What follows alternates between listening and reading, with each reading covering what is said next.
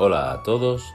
En el Café con Espiritismo de hoy traemos los comentarios de Luciane Bahía en torno a un mensaje del Espíritu Joana de Angelis intitulado Intenta el amor, extraído del libro Vivir y Amar, psicografiado por Divaldo Pereira Franco.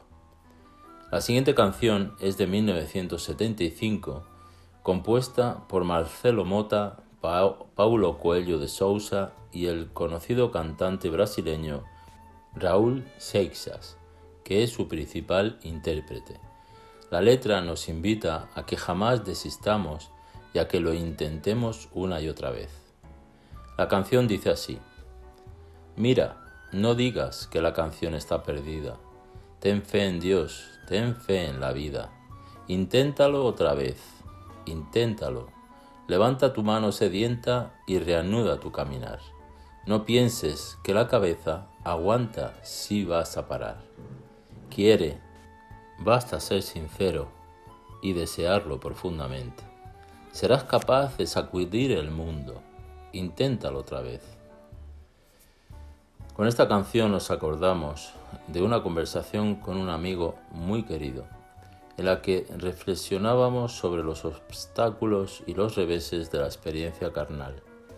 Divagábamos sobre los percances y las situaciones propias o del contexto social que nos son inhóspitas, pero buscando encontrarnos siempre en la presencia de la divinidad y de su actuación.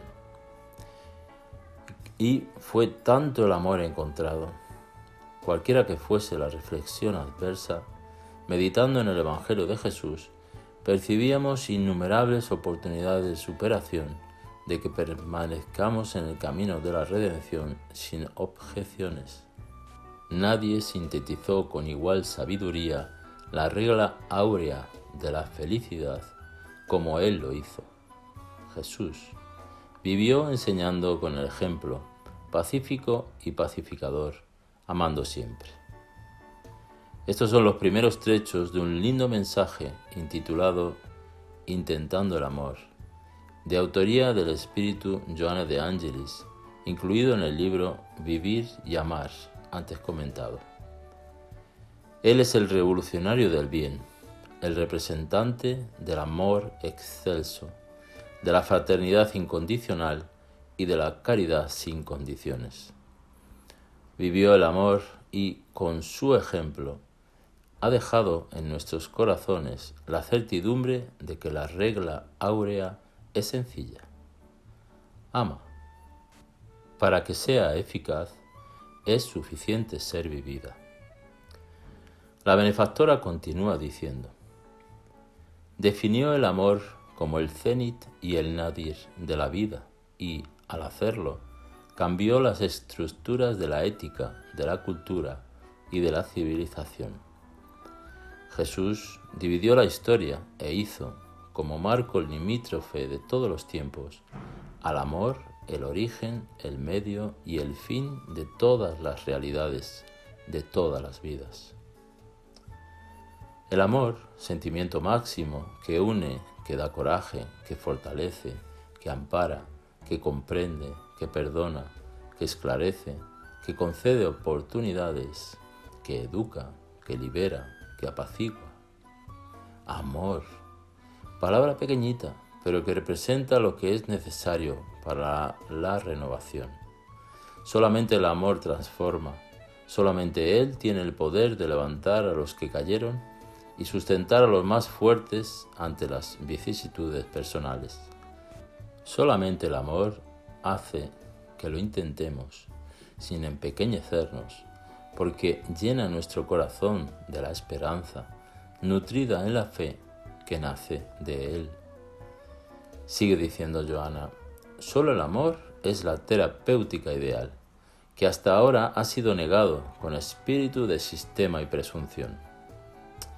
Efectivamente, el rechazo se debe, obviamente, al orgullo y al egoísmo que llevan al corazón el dolor y la rebeldía, la incomprensión y la terquedad.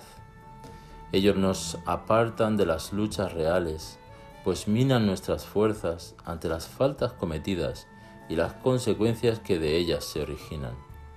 nos impiden que percibamos el poder del amor, su fuerza y su indestructibilidad ante lo que sea, y nos olvidemos que guardamos en nosotros la centella divina, que también alojamos en nosotros el mayor de los sentimientos y que, como Él, somos capaces de seguir hasta el fin.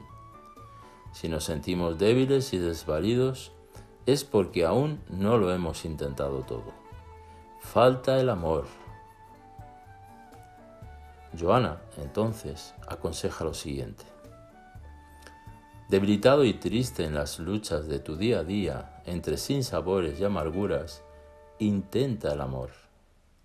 Sobrecargado de dolores y anatemas, a solas entre la multitud y azotado por tonterías, sin una salida aparentemente feliz, intenta el amor.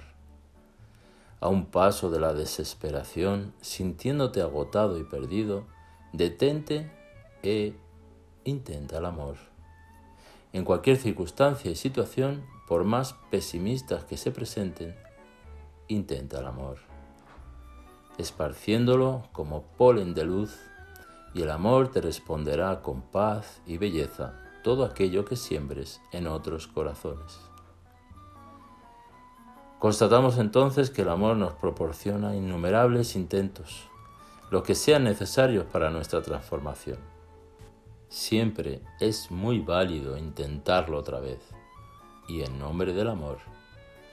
La benefactora finaliza diciendo, Haz, por tanto, como Jesús, y jamás te cansarás de intentar el amor hasta que domine soberano tu corazón. Mucha paz y hasta el próximo episodio de Café con Espiritismo.